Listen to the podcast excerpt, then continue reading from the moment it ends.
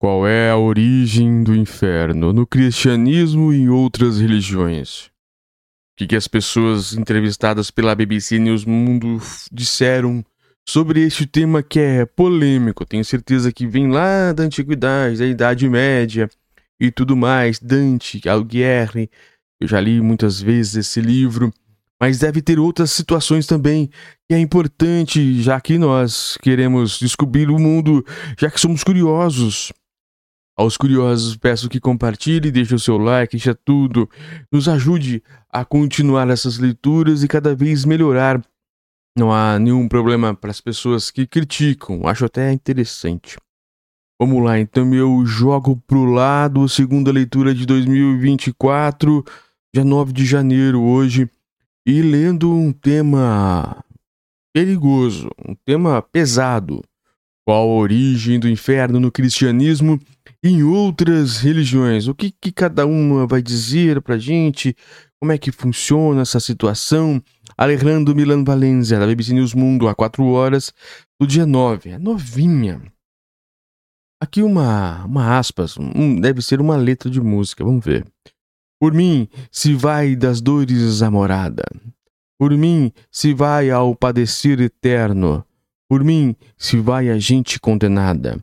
No existir, ser nenhum a mim se avança.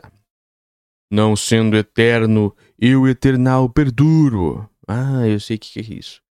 Deixai-vos, ó vós, que entrais toda a esperança.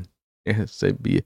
Essa descrição encontra-se na parte superior da porta que leva ao inferno, segundo o relato imaginário do escritor e poeta florentino Dante Alighieri. 1265, Nascimento e Morte, 1321, em sua obra-prima, A Divina Comédia. Os versos acima fazem parte da tradução de José Pedro Xavier Pinheiro. O relato do famoso escritor italiano é uma expressão simbólica da crença cristã de que o inferno é um lugar horrível onde os pecadores são severamente punidos. O mais curioso é que na Bíblia quase não há menção ao inferno como um lugar de castigo e tortura. Em vez disso, a ideia de inferno como o conhecemos é uma combinação de diferentes tradições e lendas que vão desde o conceito da vida após a morte, que os egípcios tinham até a de Hades nos, dos gregos, e os mitos fundadores dos babilônicos. O inferno, como um lugar cheio de fogo e demônios que castigam os pecadores, é um conceito exclusivo da tradição judaico-cristã, mas se forma a partir da sistematização de, história, histórias e ideias que surgiram no que conhecemos como crescente fértil. Explica Juan David Canon, historiador e teólogo da Universidade de San Juan Beneventura, na Colômbia, a BBC News Mundo, o serviço de notícias em espanhol da BBC. Tá bom? Assinala que a ideia de inferno surge conforme o ser humano tem dificuldade de explicar o caos. Olha que importante essa explicação dele. Abre aspas. Na observação do universo, começaram a ser percebidos fenômenos compreensíveis, tempestades, terremotos e etc., e começaram a vincular isso ao submundo. Todas essas ideias culminaram em crenças na vida após a morte nas civilizações egípcias e mesopotâmica, então adotadas pelos primeiros hebreus. Sian McDougall, professor de do Instituto Tecnológico Gordon Howell, nos Estados Unidos, explica que, abre aspas, nas primeiras versões da Bíblia hebraica, essa noção de um lugar para onde vão os mortos tem um nome, Sheol. Mas esse é um lugar para onde vão os mortos. Nada mais acontece. Aos poucos, o conceito absoluto de Sheol vai mudando. De local de mortos, passou a ser considerado um local temporário. Depois de um tempo ali, os mortos que haviam sido justos e cumpriam a lei iam para a presença de Deus, ao passo que os que não o fizeram iam para o lugar repleto de fogo purificador, conhecido como Gerena. Este ponto é fundamental para se entender as diferenças que vão surgindo nas percepções sobre a vida após a morte. Segundo Tobon, uma das grandes diferenças entre o judaísmo e outras religiões é que eles acreditam que Deus faz uma aliança com eles e faz isso por meio de uma lei, que são os Dez Mandamentos. Isso cria o conceito de recompensa e punição divina. Aqueles que obedecem à lei serão recompensados e aqueles que não o fizerem serão punidos pelo próprio Jesus. Isso não era tão evidente em outras culturas. McDonald está que o próprio Jesus enfatiza o inferno como lugar de punição. Jesus menciona uma fornalha ardente, onde os ímpidos sofrerão tristeza desespero e onde haverá choro e ranger de dentes. Descreve MacDonald. Essas palavras serão fundamentais para o conceito de inferno que veremos na Idade Média e continua até hoje. Dante, o inferno total. Os especialistas esclarecem que a palavra latina infernum começa a aparecer nas primeiras traduções do hebraico e do grego para o latim.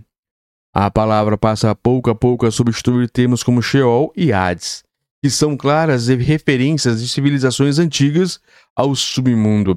Tá bom? Explica que os primeiros cristãos incorporaram na nova religião o pensamento grego. Um elemento que eles incorporaram é o conceito platônico de que o ser humano é composto de corpo e alma, e esse será o princípio que resulta na ideia de que as almas deverão ir para algum lugar após a morte, afirma. Começa então uma discussão teológica de que, por volta do século VI, acaba consolidando a ideia de que o inferno é um lugar onde as almas impenitentes sofrem castigos por toda a eternidade. Deve ficar, ficar claro que, segundo a interpretação dos os teólogos, o principal castigo é que é não estar na presença de Deus.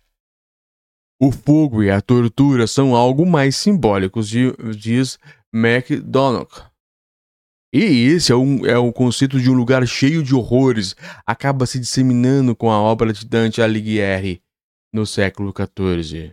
Não é que Dante defina que o inferno é, mas sim, ele reúne de forma magistral todas as noções que existiam naquela época sobre um lugar e digamos que estabelece um lugar comum. É um lugar onde se sofre eternamente, explica Tobão, com o tempo e com o resultado das reações dos fiéis e da influência de diferentes correntes teológicas, a definição de inferno foi se transformando. O catequismo da Igreja Católica, por exemplo, diz, abre aspas, a doutrina da Igreja afirma a existência do inferno e sua eternidade. As almas dos que morreram em estado de pecado mortal descem imediatamente após a morte aos infernos, onde sofrem as penas do inferno, o fogo eterno.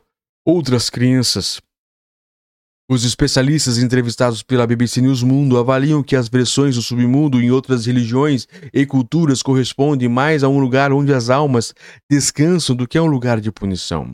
Por exemplo, no budismo existe um lugar conhecido como Naraka, um submundo e um lugar de tormento, mas geralmente não são lugares definitivos, e sim um espaço transitório.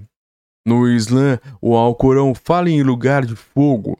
Em diferentes ocasiões existe uma tradição de que almas infiéis irão para o Jahannam, uma versão de inferno.